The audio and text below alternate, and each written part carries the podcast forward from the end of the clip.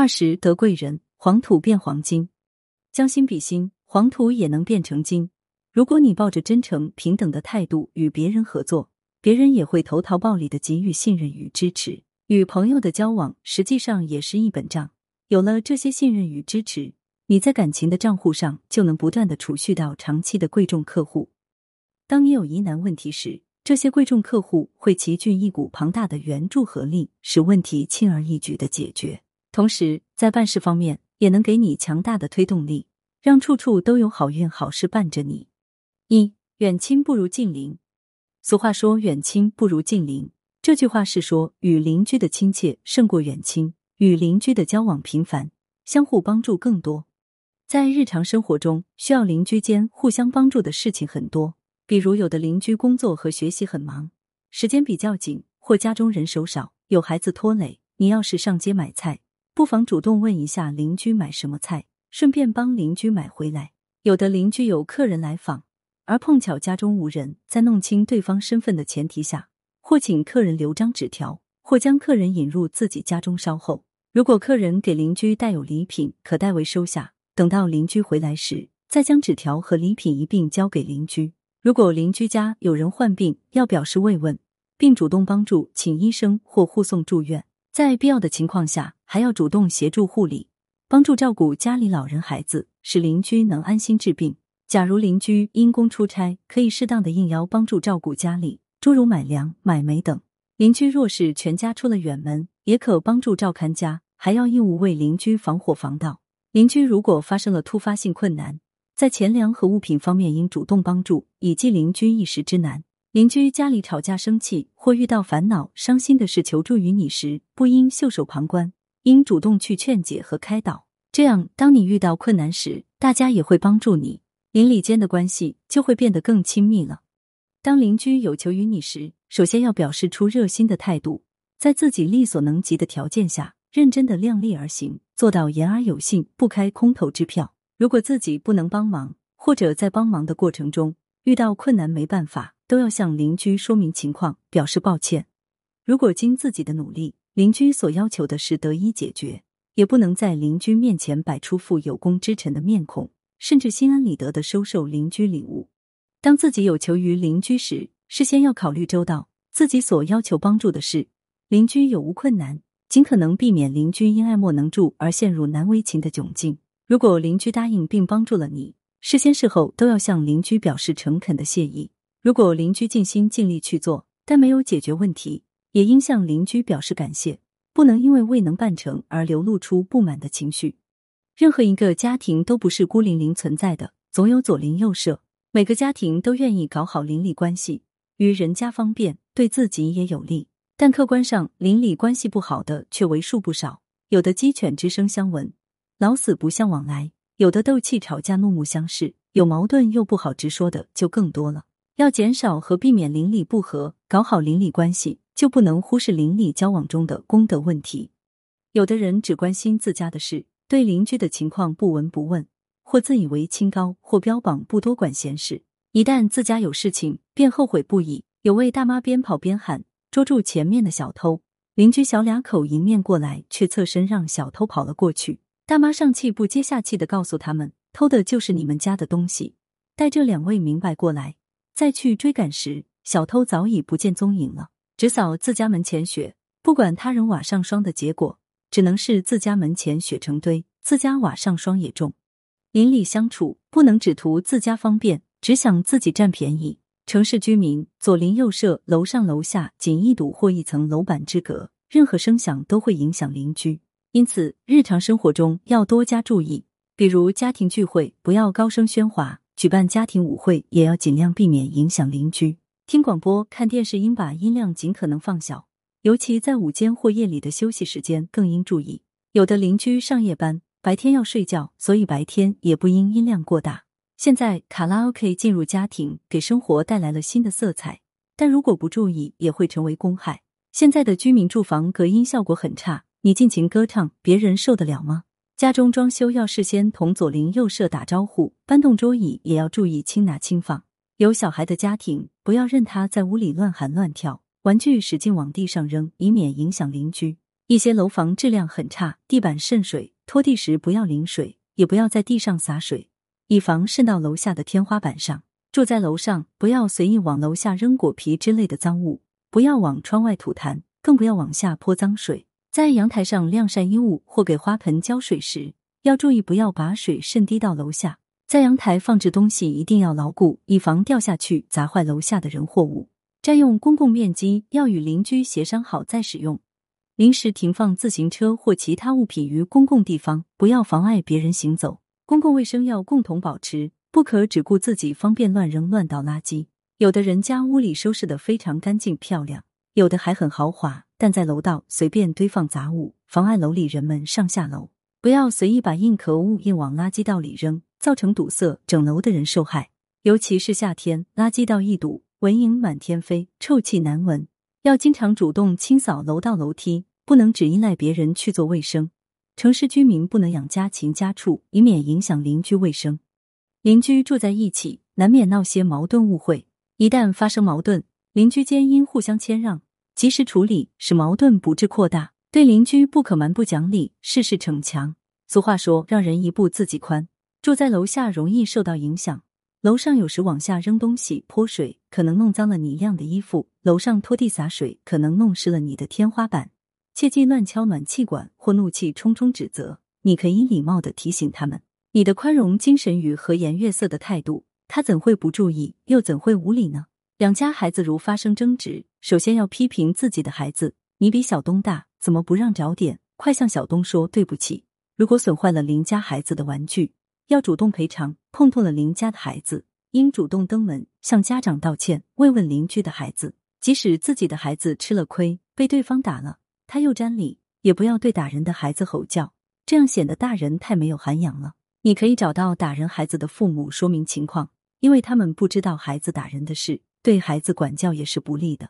再如自己的妻子、丈夫与邻居发生争执时，无论是妻子、丈夫有理与否，做丈夫、妻子的都不应感情用事，公然出面与邻居对着干，或在暗中推波助澜，而应劝阻自己的人，并向对方表示歉意。千万不要出言不逊，扩大矛盾。即使对方不认错，也不要恶语相加，甚至动手。假如对方认识到自己错了，向你表示歉意，你还应劝慰对方不必介意。邻里之间成天低头不见抬头见，谁家的喜怒哀乐、送往迎来、吃喝穿戴，邻居都能看得见、听得到。有些人就爱捕风捉影、添油加醋的议论张家长、李家短，今天把孙家的矛盾告诉王家，明天又把赵家的家丑告诉李家，后天再把江家的新鲜事告诉何家，甚至制造流言蜚语。弄得平地起风浪，四邻不安。可见拨弄是非是搞好邻里关系的大敌。先贤说过，拨弄是非的舌头是魔鬼，所以上帝要用嘴唇和牙齿两道栅栏把它关在里面，要防止魔鬼出来兴风作浪。大家应自觉抵制，而不是津津乐道、推波助澜，不给拨弄是非者以市场。说闲话、嚼舌头，不管是有意还是无心，其结果都是不好的。邻居们在一起聊天的时候，不要说伤和气的话。不做损害人的事儿，不去打听邻居的私事，也不偏听偏信。听到对自己的是非之言，要冷静分析，不去过多计较。如有人恶意重伤、毁人名誉，应严肃纠正，必要时还可诉诸法律。邻里间往往因为一些鸡毛蒜皮的小事而闹得不可开交，双方遇事毫不相让，针尖对麦芒，以眼还眼，以牙还牙，结果小事闹大。矛盾加深，结成疙瘩，久久不能得以解决。在邻里相处中，应该严于律己，宽以待人。若每个家庭都能经常注意自己的涵养，邻里间的矛盾就会减少。好运气治愈。俗话说：“远亲不如近邻。”这句话是说，与邻里的亲切胜过远亲，与邻里的交往频繁，相互帮助更多。二，利用乡情拉贵人。中国人历来重籍贯，直至今日。中国人的档案材料中，差不多都有籍贯一栏。中国文化认为，不同地域的人会有不同的文化气质，或刚，或柔，或憨，或狡，或粗犷，或细密，或耿直，或油滑。如名谚云：“广东人什么都敢吃，上海人什么都敢穿，北京人什么都敢说，辽宁人什么都敢干。”如此等等。这种文化气质甚至影响到他们的行业职业，如江南出才子，山东出响马。宁波出商贾，绍兴出师爷。同一籍贯的人，由于文化气质相近，当然也就同声相应、同气相求了。于是，同乡之间也有一种特殊的情感关系，叫乡义。如果都是背井离乡外出谋生者，则同乡之间也必然会互相照应的。在某种程度上来说，乡情本身便带有亲情性质或亲情意味，故谓之乡亲。正如费孝通先生在《乡土中国》中所言：“每一家以自己的地位做中心，周围画出一个圈子，这个圈子可以说是街坊邻里，还有亲属。扩大一点。”就是乡里，再扩大一些，同一县甚至同一省都是老乡。老乡见老乡，两眼泪汪汪，感情自然非比寻常。因此，中国的老乡关系是很特殊的，也是一种很重要的人际关系。既然是同乡，那涉及到某种实际利益的时候，肥水不流外人田，只能让圈子内人近水楼台先得月。也就是说，必须按照资源共享的原则，给予适当的照顾。如此看来。如何搞好老乡关系是非常重要的，不仅可以多几个朋友，最重要的是可以获得许多有用的东西，也许一辈子都会受益无穷。乡音是很特殊但又普通的一种声音，而它在处理老乡关系上却起着异常重要的作用。清朝末代的大太监李莲英的发迹，可以说正是运用了此种技巧。在封建社会，很多贫苦人家的子弟为生活所迫，只好到宫里当太监，过着不男不女、屈辱的生活。但李莲英却是与此不同，他进宫当太监是为了追求荣华富贵、出人头地。毕竟，在过去的历史中，太监专权、富可敌国的例子不在少数。可在当时，有这种目的的并不只有李莲英一个人，若没有点关系的，还真进不去。李莲英出身贫苦，个子瘦小，若以当时清朝宫廷太监的标准来衡量，他是根本不够资格的。可一次偶然的机会。李莲英听说在宫廷中有一个太监是他老乡，且是同一村的，于是李莲英大胆的去找了这个老乡。李莲英当时很穷，没有钱买东西去送礼。虽然他知道这位老乡很重乡情，但怎样做才能引起老乡的注意，却一直在困扰着他。终于，他想出了一个办法。一天，他瞅准了正是这位老乡出来当值时，他才去报名，然后用一口地道的家乡话说出了自己的姓名与籍贯。李莲英的这位老乡听了这声音，身体不由抖了一下，遂抬头看了看眼前的这位小老乡，心里暗暗记了下来。后来，在这位老乡的帮助下，李莲英做了慈禧太后梳头屋里的太监，以梳的一头好发型，深得慈禧宠爱，最后成了慈禧太后面前的大红人。李莲英只说了几句话，就博取了对方的注意与好感。但要注意的是，这几句话是家乡话，是乡音，而对方也恰巧是同乡人。且又同处异乡，在这种情况下，李莲英轻而易举的争到了一个名额，就不足为奇了。用家乡话做见面礼，可以说是独树一帜的。他不需要物质上的东西。在这里，有一点是相当重要的，那就是运用这种方法的场合，最好是在异乡，因为在异乡才会有恋乡情绪，才会爱乡及人。这时再来个他乡遇老乡，哪有不欣喜之理？对方离乡愈久，离乡愈远。心中的那份情就愈沉愈深，因此越是这种情况，越要运用乡音这种技巧，你就会得到老乡所给你的种种好处。好运气之语，在异地他乡，如何搞好老乡关系是非常重要的。不仅可以多几个朋友，最重要的是可以获得许多有用的东西，也许一辈子都会受益无穷。三，君子为人，和而不留。如果想朋友之间长久交往，温良恭俭让的谦和与礼貌。是必不可少的。不过，朋友之间倘若太重视礼让，自贬而崇人，则恐怕更加糟糕。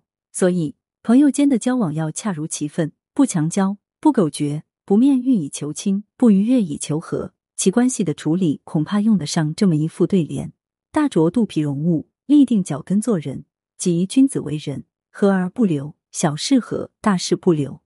朋友之间，在非原则问题上应谦和礼让。宽厚仁慈，多点糊涂；但在大是大非面前，则应保持清醒，不能一切和气。现不义不善之举，应组织止之；如力不至此，亦应做到不助之。如果明明知道有人在行不义不善之事，却因他是长辈、上司、朋友，默而容之，这就是一种很自私的趋避。有时候立定了脚跟做人，的确是会冒风险的，也可能会受到暂时的委屈，受到别人的不理解。但是。这种公正的品德，最终会赢得人们的尊敬。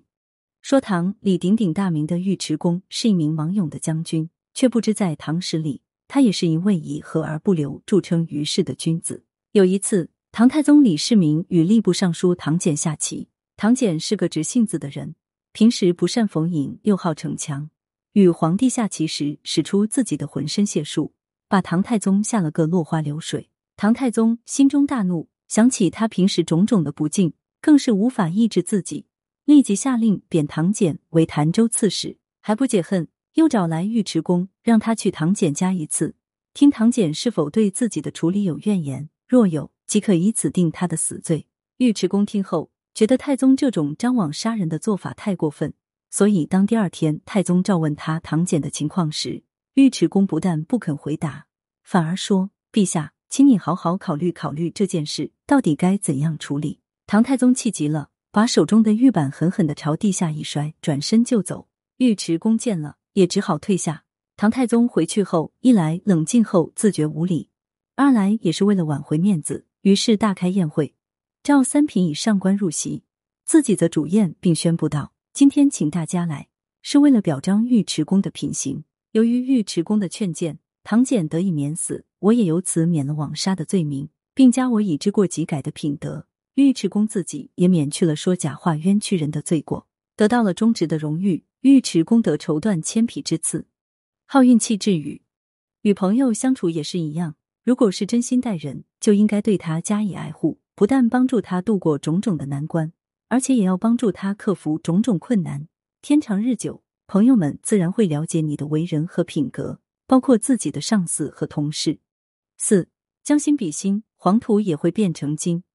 当今社会，人与人之间都保持着千丝万缕的联系。要想取得事业上的成功，必须学会与他人进行必要的合作。对于合作者来说，真诚是赢得他人信任的基础，而推崇曾经帮助过自己的人，则是保持合作的前提。真诚待人可以获得他人的帮助。随着人类文明的进步与科学事业的发展，谁都不可能将自己孤立起来，在成功的道路上，尤其需要他人的合作。因此，如何赢得合作，就是每一个有志者都会面临的迫切问题。真诚的对待合作者，这几乎是每一次成功合作的开始。只有当对方感受到你的真诚之后，他才会付出自己的劳动与成果，并积极的投入到共同的事业中去。相反，那些只考虑自己如何分得最大的利益，总希望从别人那里有所获得的人，永远也不可能在合作中品尝到互利互惠的好处。等待他们的只能是四分五裂的处境。杨振宁的一生堪称是与他人合作的典范。他最重要的成果——杨密尔斯的规范场理论，就是他与密尔斯密切合作的结晶，也是最具说服力的事情。一九四二年，杨振宁在西南联大读研究生时，就对电荷守恒与规范不变性之间的关系，特别是电磁本身的结构可由规范不变性这单一的要求唯一确定这一事实，有了深刻的印象。为了杨密尔斯的规范场理论的诞生，杨振宁一直对他关注了十二年之久，倾注了大量的心血。可后来，当他碰到密尔斯之后，他却无私的把自己的思想告诉了这位素不相识的同行。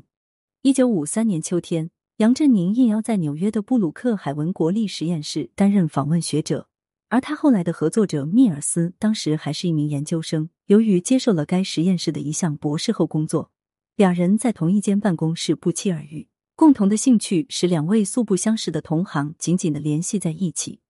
面对比自己资历浅的同行，大度的杨振宁没有任何犹豫，主动的把关于推广规范不变性的思想和盘托出。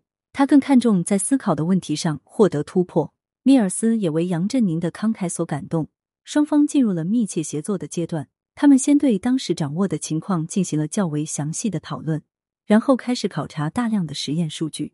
在杨振宁思想的指导下，密尔斯很快的在原有电动力学的基础上，贡献出他在计算形式方面的天才，在原有的麦克斯韦方程上巧妙的加了一项给予修正。从此，杨密尔斯的规范场理论宣告诞生。对于杨振宁的大度与合作，密尔斯本人终生难忘。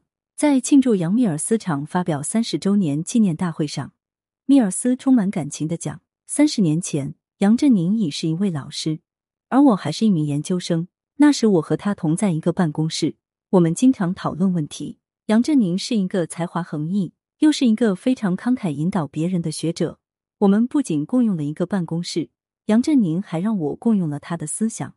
我们合作的一些关键性的思想都是属于杨振宁的。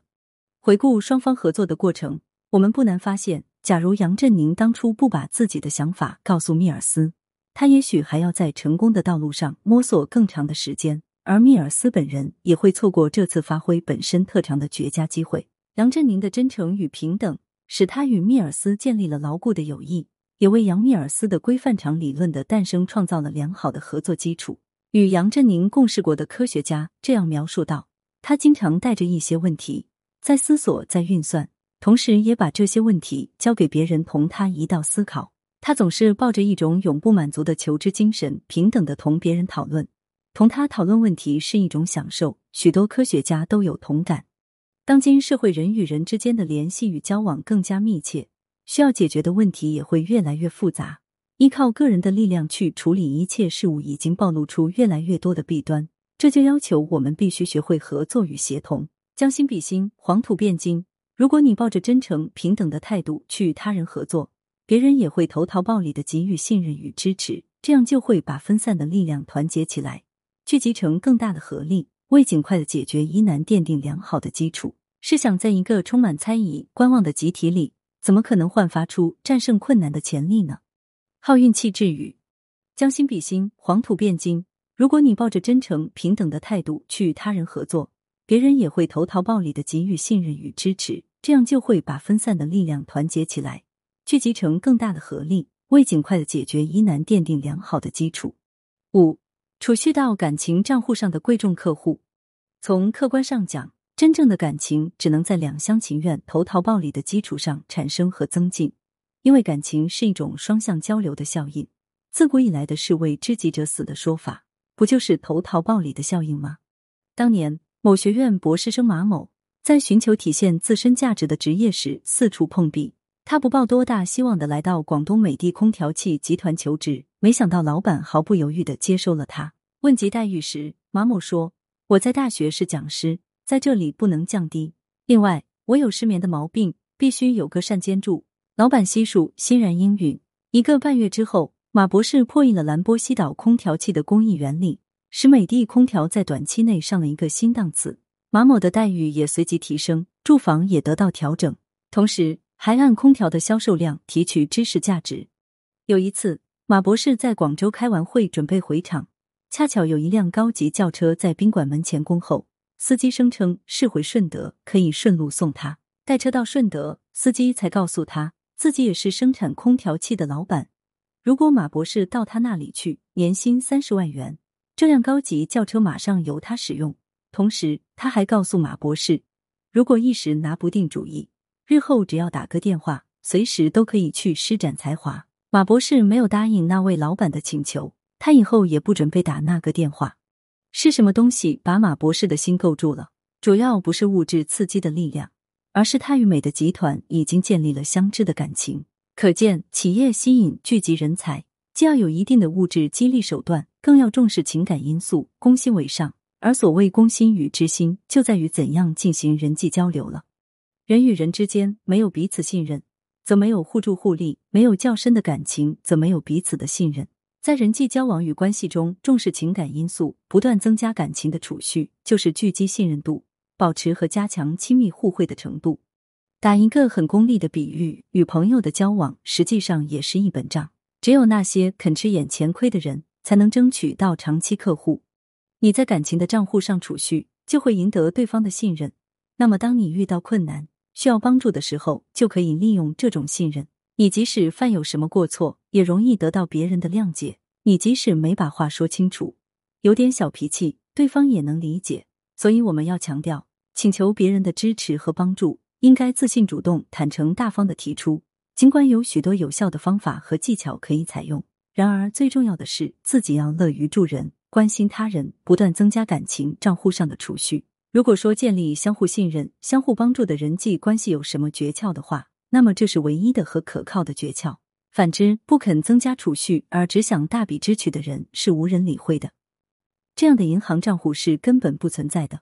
你毫无储蓄，到需要用钱时，也就必然无钱可用，只有欠账了。但欠账总是要还的，到头来还是要储蓄。这就是社会与人生的大海上平等互利、收支平衡的灯塔。平时我们请人帮个小忙，习惯说劳驾借光，帮忙和借光有什么关系？其实“借光”一词的来历就说明了求助，也就意味着受力。据说古代有个勤劳的女子，因家里太穷，买不起灯油，夜晚无法纺线。村里有个大房子里有灯光，那里有许多妇女纺线，她便去请求帮助借点光亮。为了让人家欢迎她去，他说：“你们给我方便，我也要给大家做点好事。每天晚上我来打扫房间。”于是他就这样每天晚上和大家一起纺线了。互助互利不仅指物质利益，而且还有精神利益。作为被求助的一方，不一定非要你给他什么帮助和好处不可。而且人际交往的互利互惠也不同于做买卖那样，必须是等价交换，立刻兑现。但作为求助者，最好能让对方了解助人也会助己。比如，你要求人翻译或打印个材料，如果去找正在学练翻译或打字的熟人帮忙，这不是对他们提高业务技能也有好处吗？你请某人来帮助粉刷装修住房，说好干半天，他可能干了不到一个小时就走掉了。你托某人为你办理申办什么公司的手续，他也许只起了牵线搭桥的作用，具体的手续还要你自己去四处奔波。遇到这类情况，千万不可埋怨，不可责怪对方说话不算数，因为事实上人家已经帮了一点忙，这就值得你表示肯定和感谢。你感谢对方帮忙一小时，下回他也可能会帮忙两小时。你感谢人家为你办事，摊明了路线，下回他也许会一帮到底。自己乐于助人，多主动帮助别人，会不断增加感情账户上的储蓄。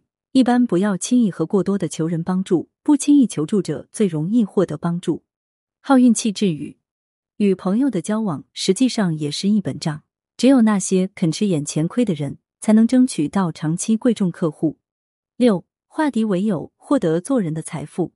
有人曾经说过：“假如你做自己的工作，不去理你的仇敌，有一天会有别人来替你对付他的。”要知道，你向仇敌找麻烦，会浪费你许多时间和精力。不过，你不理会他，不等于他也不理会你。如果你的仇敌偏偏要来惹你，那该怎么办呢？有这样一位农人，新买了一处农庄。这一天，他正沿着农庄的边界走着，遇到邻居。慢着，你且别走。邻居说道。在你买进这块地时，你同时买到了我对你的起诉。你的篱笆越过了我的界限十英尺，这是一个可以延续数百年、造成世代仇恨的争论的开始。可是新主人微笑着，我本以为可以在这里找到些和气的邻居，我也希望自己是个和气的邻居。你可要帮我的忙，将篱笆移到你指定的地点，费用由我来付，你会满意，我也快乐。邻居看看界限，走来走去，并自言自语。那道篱笆始终不曾移动过，很可能成为仇敌的人也改变了。以后，这位挑衅者成了一位友善的好邻居。看来，好的界限比好的篱笆更有力量。仇敌也许看似渺小而又无足轻重，但又不得不小心，不要给出理由让别人把向你报复作为事业。路口上那个卖报童是讨厌些，但对他态度要好，不然他会横下心来苦干。要发财，为着买下你正住着的大楼，将你轰出去。别大骂那个势利眼的金发接待员，虽然他毫不客气的挡了你的架，不让你进去见老板，说不准到哪一天，丝毫不需怀疑的，他和老板结婚了。也许这样做仅仅是为了对你报仇。仇敌各式各样，如何分辨，从而躲开他们，是一种实实在在的生活艺术。学学农人，绕着树根来耕地，或者消除掉那些恶劣因素。你会多几个朋友。有位园丁曾在给华盛顿的农业部的信中写道：“以我所懂得的一切，加上从书本上看到的，连同你们那些小册子在内，所有关于如何除去蒲公英的方法，我都试过了。可是我在我的园子里总是没有办法消除它们。”他得到了这样的答复：“亲爱的先生，假如你试了一切的方法，而园里仍然有蒲公英，你只有一个办法：学习去爱它们。”这答复中正包含着人生的道理。化敌为友，化不利为有利，实在是人生一大财富。好运气治愈，好的界限比好的篱笆更有力量。化敌为友，化不利为有利，实在是人生一大财富。